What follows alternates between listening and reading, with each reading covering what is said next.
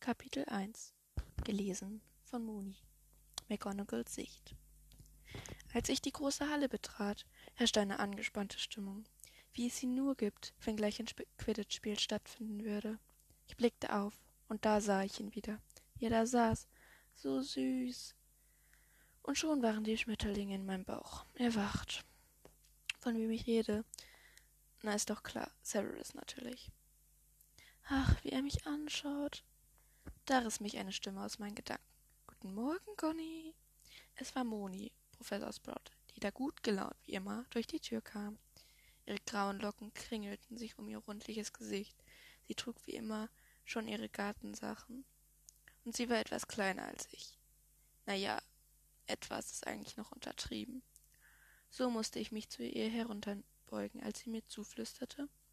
Sagst du es ihm heute? Sie war die Einzige, von meiner Liebe zu Cyrus wusste. Ich war aber auch die Einzige, die von ihrer Liebe zu Flitty wusste. Also erwiderte ich etwas belustigt. Du sagst es Flitty doch auch nicht, oder? Psst, nicht so laut. Moni war ganz entsetzt. Sie sieht immer so lustig aus, wenn sie entsetzt ist. Naja, wie dem auch sei. So gingen wir nun beide zum Lehrertisch. Guten Morgen, Albus, begrüßte ich Dumbledore. Savvy, mein Spitzname für Snape. Ich nenne ihn aber nur in meinen Gedanken so. Und wenn er nicht in der Nähe ist. Er hat mir zwar versprochen, meine Gedanken nicht zu lesen, und ich vertraue ihm auch, aber man weiß ja nie. Ich begrüßte ihn ebenfalls mit Guten Morgen. Er lächelte mir zu. Ich liebe sein süßes Lächeln. Und als er bemerkte, dass heute ein Quidditch-Spiel anstand, Gryffindor gegen Ravenclaw, wir hatten wie immer gewettet. Er wettet immer aus Prinzip gegen Gryffindor, egal wie hoch seine Chance ist sagte er siegessicher. Gonny. Hat er mich ernsthaft eben Gonny genannt? Oh mein Gott, er benutzt diese Spitznamen nie.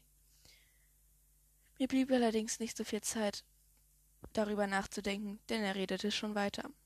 Wieso lachst du noch, wenn ihr eh schon verloren habt?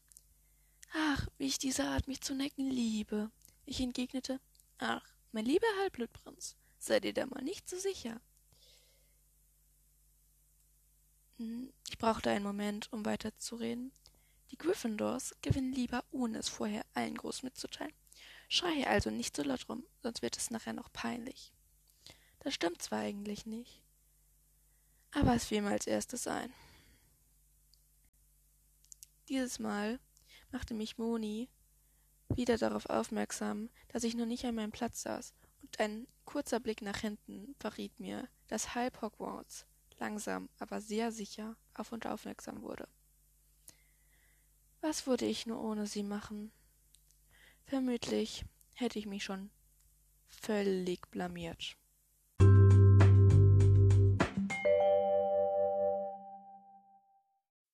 Minerva McGonagall, Severus Snape und alle anderen Charaktere sowie alle genannten Orte sind geistiges Eigentum von J.K. Rowling.